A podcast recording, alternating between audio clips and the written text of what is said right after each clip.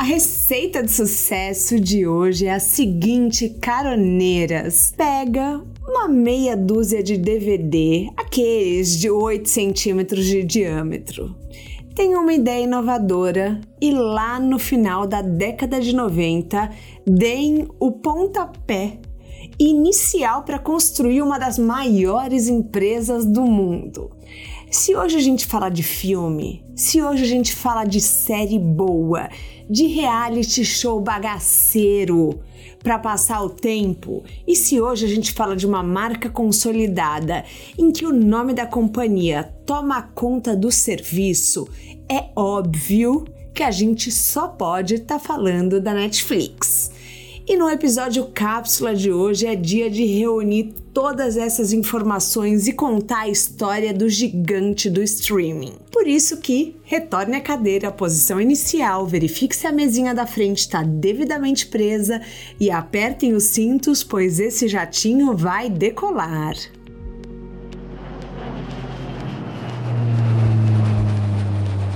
Olha, se você saiu de uma cápsula do tempo e não tem ideia do que é a Netflix, o que eu acho bem pouco provável, eu te conto. A Netflix é uma produtora e plataforma de streaming que é presente no dia a dia de milhões de pessoas. Gente, eu assino Netflix desde 2009, quando eu morava nos Estados Unidos, e eu fui daquelas que por uma época paguei a VPN para assistir Netflix gringa.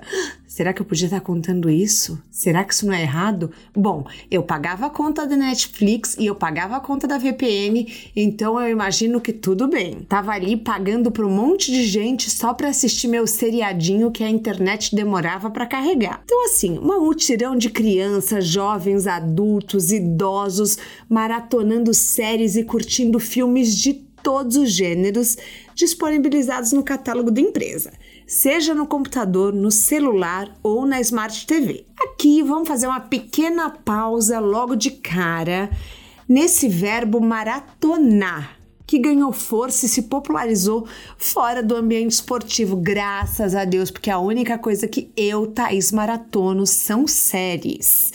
Não me julguem, não me chamem de sedentária, vocês já me conhecem, vocês sabem que esse é meu jeitinho.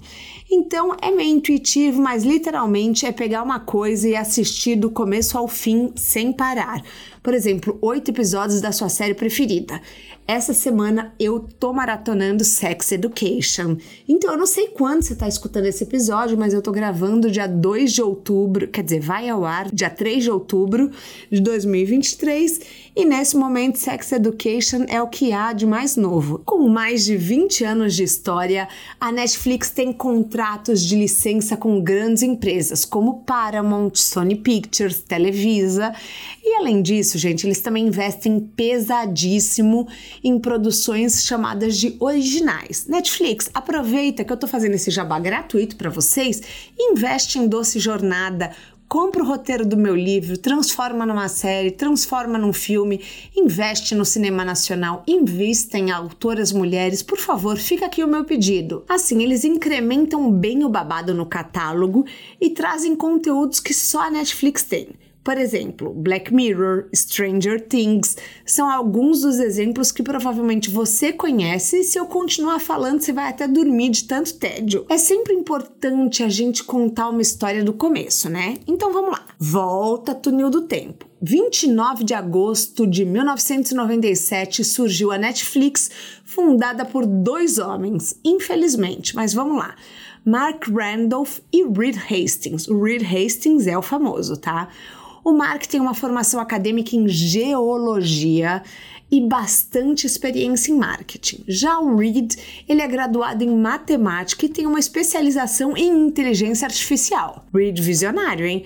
Reed visionário, porque você ter uma formação em inteligência artificial em 1997 quer dizer o quê? Quer dizer o quê? Que você é um cara visionário. E assim, os dois já estavam trabalhando nas suas áreas e tinham o mesmo interesse em empresas e modelos de negócio atuantes no mundo online, como as gigantes Amazon e Google. A primeira sede da Netflix, só para vocês terem ideia, foi na cidade de Scotts Valley, Califórnia. E depois foi para Los Gatos, no condado de Santa Clara, onde é até hoje. Eu amo Los Gatos, várias coisas acontecem lá. A Netflix começou com um serviço de locação de filmes por meios de pedidos de entrega e devolução pelo correio. Então você alugava o seu DVDzinho, recebia na sua casa e era o must o must do que existia de assim, de atual. Receber DVD pelo correio era chique.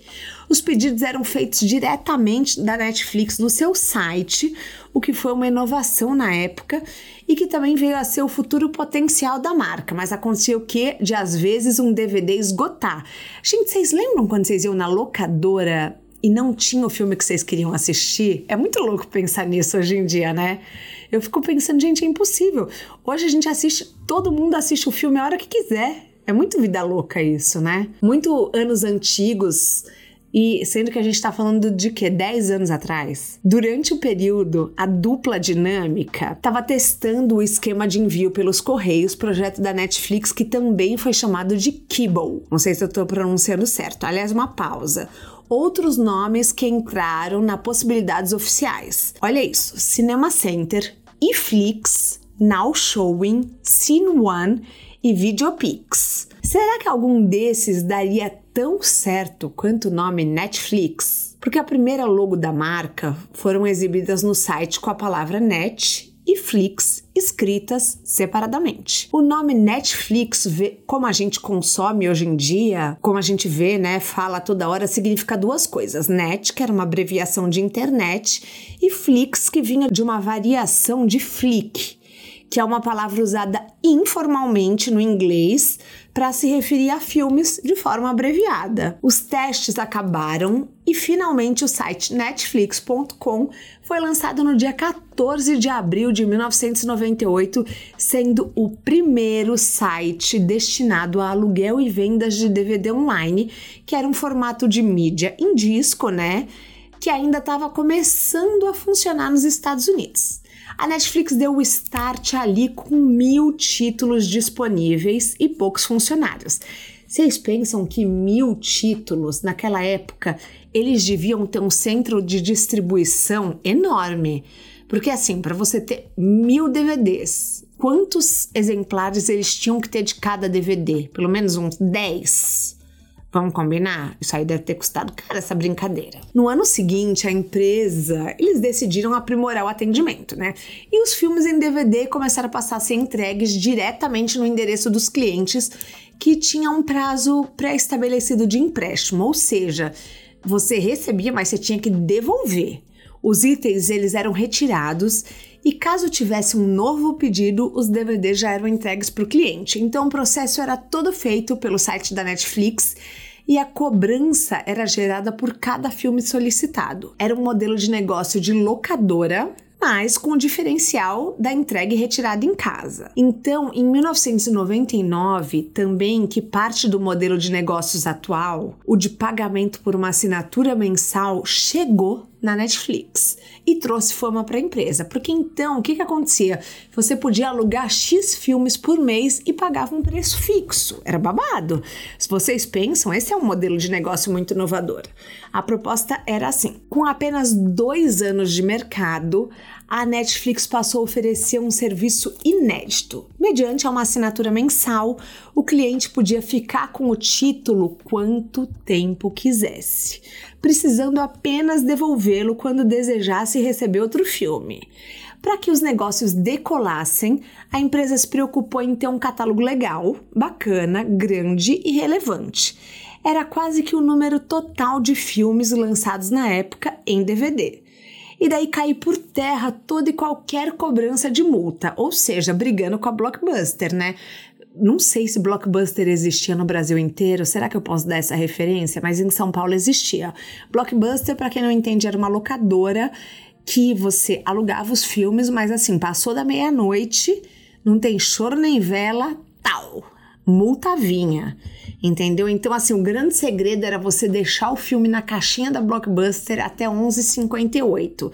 Porque se você falasse, ai, deixei meia-noite três, Abraço, amores, multa. Toma multa. Isso de abolir a multa foi um dos motivadores do Reed Hastings, um dos, o, o fundador que eu falei que é famoso, para criar a empresa e ter isso como foco. Porque ele era cliente do quê, gente? Do quê? Da Blockbuster e odiava essas penalidades. Eu também odiava, porque eu penso assim: se a locadora só vai abrir às 10 da manhã, qual que é o problema de eu devolver 9 da manhã? Por que, que a multa tem que vir meia-noite? Da meia-noite até as 10 da manhã o filme vai ficar ali parado. Mas com uma boa recepção do serviço e a popularização do DVD, a Netflix gradualmente cresceu. E em 2001 ela chegou à marca de 400 mil assinantes, mantendo um crescimento sólido. A empresa teve um impulso inusitado no ano de 2001, inclusive por causa da grande tragédia do atentado terrorista do World Trade Center. Logo depois da, do 11 de setembro, a Netflix viu seu número de assinantes dobrar tudo graças ao medo dos americanos de deixarem suas casas, optando por receber um filme sem sair do sofá. Gente, vocês pensam que eles estavam vivendo o medo de ir em qualquer lugar e porque eles estavam vivendo uma fragilidade nunca antes vivenciada. Olha que maluquice isso. Olha que coisa profunda que a gente nem sabe que uma nação inteira passou por isso. A grande virada, o pulo do gato, aconteceu anos depois, gente. Em 2007, quando, em paralelo ao seu serviço de locação, a Netflix decidiu lançar uma plataforma de streaming de filmes e séries.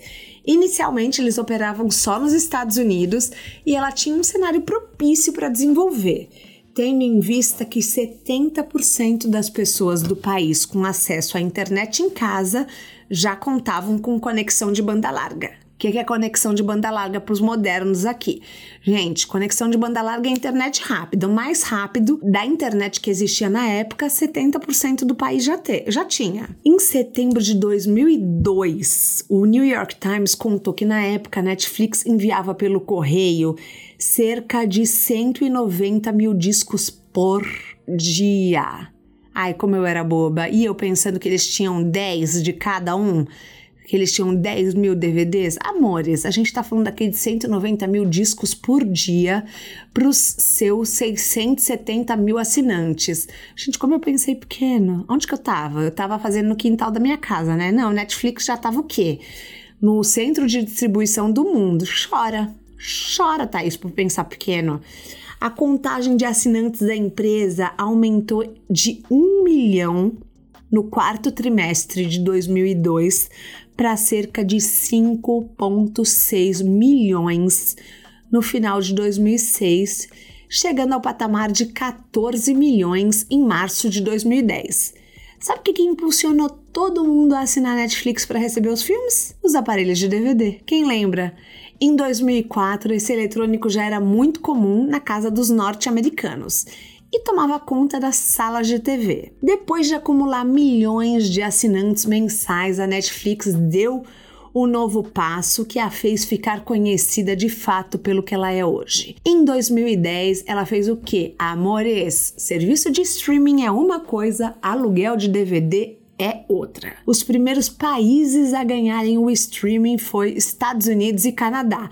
E eu, Thaís, já estava lá com a minha VPN, porque nessa época eu morava nos Estados Unidos. Então eu vou falar para vocês, demorava para carregar? Demorava. Eu, eu me mudei, eu morei lá de 2009 para até 2011. Então nesses dois anos eu peguei o boom do Netflix. Netflix era tudo, custava 9,99 por mês, dólares, tá? Quando o dólar era 2,50. Os primeiros países a ganharem o streaming, como eu disse, foi Estados Unidos e Canadá. Poucos meses depois do lançamento, o serviço de streaming já contava com 23 milhões de assinantes só nos Estados Unidos. A partir daqui, gente, são milhões e bilhões de faturamento. E por aí vai. O que, é mais legal destacar é que a Netflix revolucionou a produção de séries de televisão e de filmes, fazendo o oposto que fazem os estúdios tradicionais a empresa não interfere diretamente no conteúdo das produções, como é relatado em outras companhias. Se o roteiro for aprovado, vão direto para a etapa de produção, eliminando o tradicional processo do que de desenvolvimento em que a série tem que se adaptar ao estúdio. as produções são realmente originais e a Netflix prioriza isso. Aliás, a Netflix, tá, gente? Sempre lembrando que é no feminino. No Brasil é a Netflix.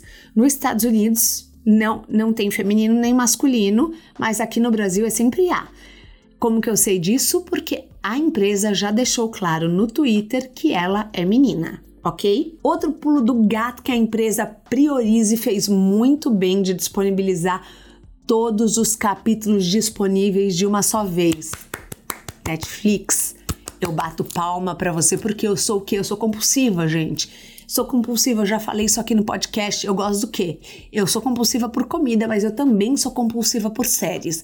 Então, eu sou daquela pessoa que se eu tô afim, eu quero assistir uma série do começo ao fim. Não me venha com essa de uma vez por semana.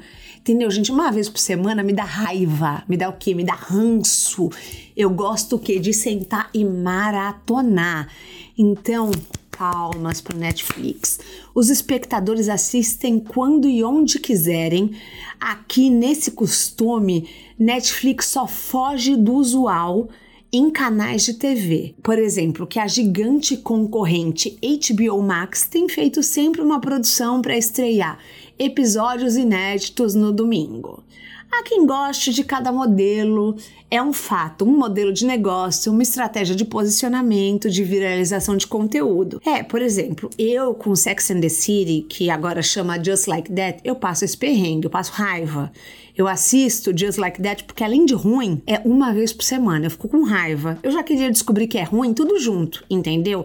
Mas não, toda semana eu tenho que passar um pouquinho de raiva, pensar, não, é ruim mesmo. Semana que vem volta, ah, é ruim, continua ruim.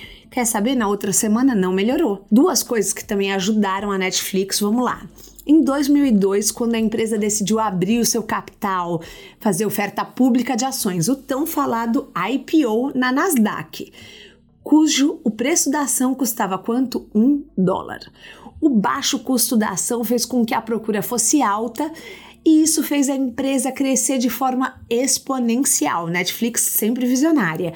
Entre 2008 e 2009, a companhia fez parceria com muitas televisões inteligentes e os aparelhos eletrônicos para aumentar ainda mais a abrangência e o alcance do aplicativo, porque daí vinha o que? Vinha Netflix dentro das TVs.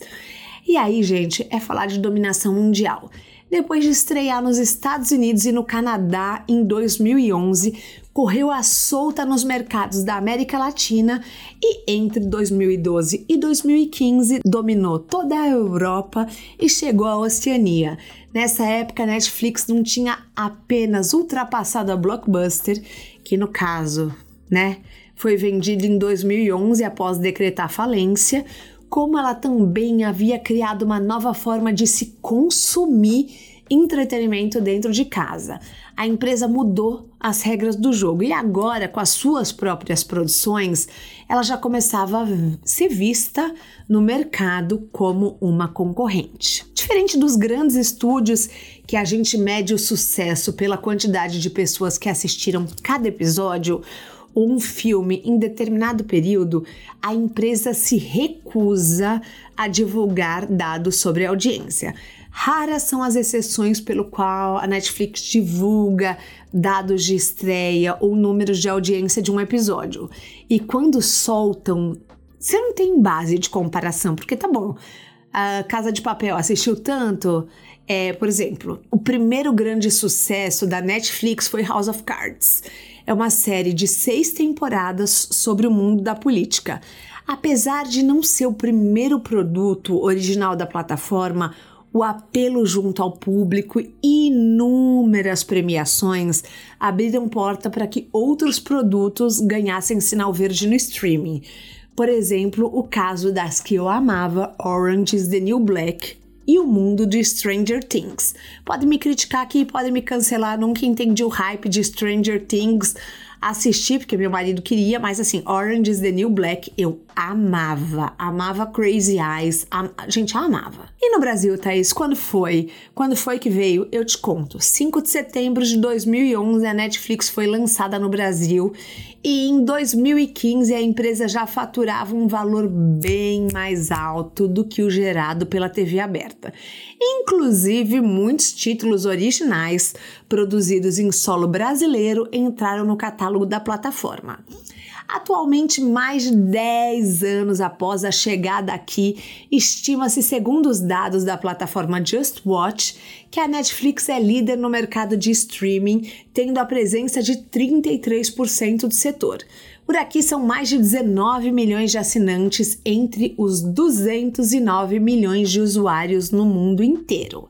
A primeira série original da Netflix no Brasil foi a distopia futurista 3%, que foi estrelada por Bianca Comparato.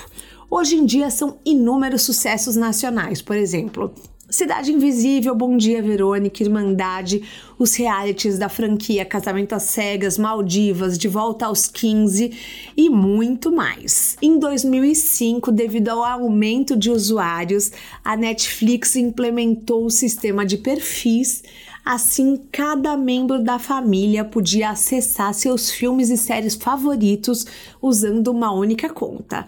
E esse ano, em 2023, a empresa fez algo que a gente odeia. Ela ficou no meio de fogo cruzado das polêmicas porque justamente proibiu compartilhamentos de senha para pessoas pararem de compartilhar suas contas. Foi um bafafá nas redes sociais e, sinceramente, todo mundo ficou puto demais. E como esse é um podcast de empreendedorismo, a gente não pode deixar de falar um pouco sobre os bastidores, é óbvio. Vocês lembram do Mark? O Mark, aquele que eu falei no começo, ele foi o primeiro CEO da empresa, o geólogo. Vocês lembram dele? Enquanto Reed Reed cursava Stanford University. Então, assim, caroneira, se você pensa em montar um negócio saindo da faculdade ou se o seu filho pensa e fala: mãe, eu quero abrir um negócio inovador, deu certo pro Reed. Aliás, é bom, importante a gente falar que o Reed foi negado na MIT. O que, é MIT? É teoricamente a faculdade dos gênios dos Estados Unidos. E ele não foi aceito. Quem perdeu, quem perdeu foi MIT, né, amores? Lembrem-se disso. Eu adoro histórias assim. O, por exemplo, aqui eu vou fazer um pop-up e vou mudar a pauta. O fundador do AliExpress, ele foi negado 10 vezes em Harvard. Gente, ele foi negado numa entrevista de emprego do KFC. Por quê? Porque ele estava no caminho dele com algo muito mais próspero, com algo muito mais incrível, assim como o caso do Reed. Em 99, o Mark, o geólogo, falou tchau para o posto de CEO e o Hastings, e o Reed Hastings assumiu. Ele se voltou então, o Mark, para o desenvolvimento de produto porque era o que ele gostava. E ele ficou na empresa até dois anos depois deles abrirem ação na Bolsa de Valores. Ele confessou que o tesão dele era essa vibe de startup. Então que você tem que arrumar os processos, entender como tudo vai rolar. E hoje, então, ele é um mentor de negócios e palestra o mundo falando sobre o que aprendeu com a criação da Netflix. Agora vocês querem um fato para sentar e chorar? Então eu vou contar para vocês. Olha como o mundo é louco. Vocês lembram da Block, da Blockbuster, que eu falei mega locadora? No ano 2000, os fundadores da Netflix procuraram o dono da empresa, que na época a Block valia 6 bilhões de dólares, e ofereceram vender a Netflix por 50 milhões mas contanto que eles tocassem o negócio de aluguéis de filmes online. Ainda nem existiu streaming, hein, galera? A oferta foi negada, o que chega a ser triste porque quando a gente pensa hoje em dia, a Block faliu e a Netflix, vocês sabem, né? A Netflix também podia ter quebrado, gente, porque assim, eles começaram com um aluguel de DVDs que saiu de uso pouco tempo depois, alguns anos depois. Mas o, o Reed Hastings, que hoje já nem é mais o CEO da Netflix, né, mas é fundador, ele acha que o que foi essencial para manter a empresa viva foi a cultura de inovação deles. Eles depois se tornaram streaming, se tornaram produtor, as gatas sabem fazer o babado, né? Em 2009, eu lembro disso, gente, como se fosse ontem a empresa resolveu postar online o guia de cultura interna. E foi o maior rebuliço no mercado por eles serem um pouco tanto quanto diferentes. Mas foi bom para que outras empresas do mercado de tecnologia se atualizassem e passassem a oferecer um ambiente mais inovador para seus funcionários. Em 2020, o Hastings lançou um livro sobre a cultura da empresa e eu vou falar aqui um pouquinho alguns detalhes. Como o nome do livro diz, a regra é não ter regras, então vamos partir desse ponto. Três fatos para a gente hablar rapidamente. Primeiro, o sucesso da Netflix é por causa sim da sua cultura diferentona. Por quê?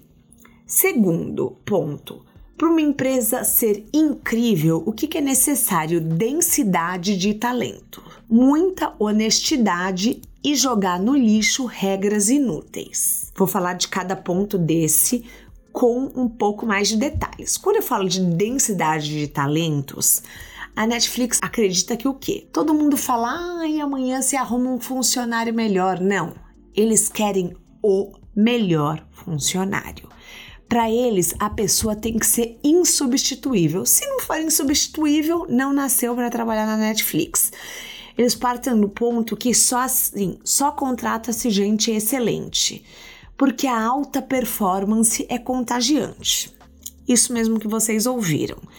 Todo mundo, quando é excelente, não se nivela por baixo e não tem medo de brilhar. Fez sentido para vocês? Porque assim, fez muito sentido para mim quando eu estava escrevendo essa parte do roteiro. Então, o que, que a NET fez? NET eu já apelidei, não é a NET é TV a cabo, é net de Netflix. Eles pagam muito bem para cada funcionário, porque o que, que eles acreditam? Que o funcionário excelente trabalha melhor do que vários meia-bocas. Então, o colaborador, além de ser estimulado a ganhar muito bem, o que, que ele faz? Ele também é estimulado a discordar do seu líder. Porque assim, também não é pra você surtar na reclamação, tá, amores? É assim, feedback é feito para ajudar, tem que ser gentil, você tem que ser grato pelo feedback que você recebe e você depois reflete se aceita ou não. Uma regra do jogo que eu gosto: jogar regras inúteis no lixo. Por quê? A empresa não controla hora extra, não controla o tanto de dia que você trabalha e não controla seus dias de férias. Eles mostram o que que a honestidade é importante, então eles confiam em você. Eles não vão ficar contando cada minuto, o que também é ruim, porque se você faz hora extra, você não ganha, mas enfim, você para de trabalhar quando você quer. Qual que é um desafio da empresa? Perceber quando a pessoa não é excelente e tem que ser demitida. Eu não sou muito boa em encerrar ciclos, então eu botei isso no roteiro como um desafio meu mas pode ser muito fácil para quem é excelente. Porque assim, como que a Netflix vê a empresa? Não é uma grande família. É mais ou menos como o time de futebol da Copa. O CEO quer o melhor jogador para cada posição. Na Copa é assim, né? Vem o melhor de cada canto do mundo para ser o atacante, o zagueiro, eu sei lá quais são as posições do futebol mas a Netflix quer o melhor do mundo em cada posição. Entendeu? Porque daí eles enxergam o time deles como uma espécie de Copa do Mundo. Para compensar isso, eles dão um excelente pacote de benefícios para quem é demitido. Então é assim, não chora, você vai ganhar uma grana boa, porque se você é só bom, a gente só quer quem é o melhor. Entendeu? Porque assim, já que todo mundo lá dentro é excelente, o gerenciamento fica mais fácil. Então, as tarefas dos funcionários não são aprovadas ou negadas. Se você é o melhor, você sabe o que é deve ser, o que deve ser feito e o seu gestor sabe o que deve ser feito. Porque senão você vai ficar limitando a criatividade quando você aprova ou nega uma ideia. A pessoa vai brochando e fez muito sentido isso. E isso é um ponto muito importante. O que? Gerenciar um time talentoso é desafiador porque todo mundo é bom. Mas a alta liderança fica mais livre ainda, então não tem microgerenciamento. Fez sentido para vocês? Essas são algumas lições que o livro me trouxe e que eu queria compartilhar por aqui. Eu sou viciada em streaming, então eu sou daquelas que assina todos e esse foi a pequena história da Netflix para vocês em 22 minutos. E aí, vocês gostaram? Queriam saber mais? Como que tá? Me passa as informações. Esse foi mais um de Carona no Jatinho e a gente volta mais na semana que vem. Um beijo grande.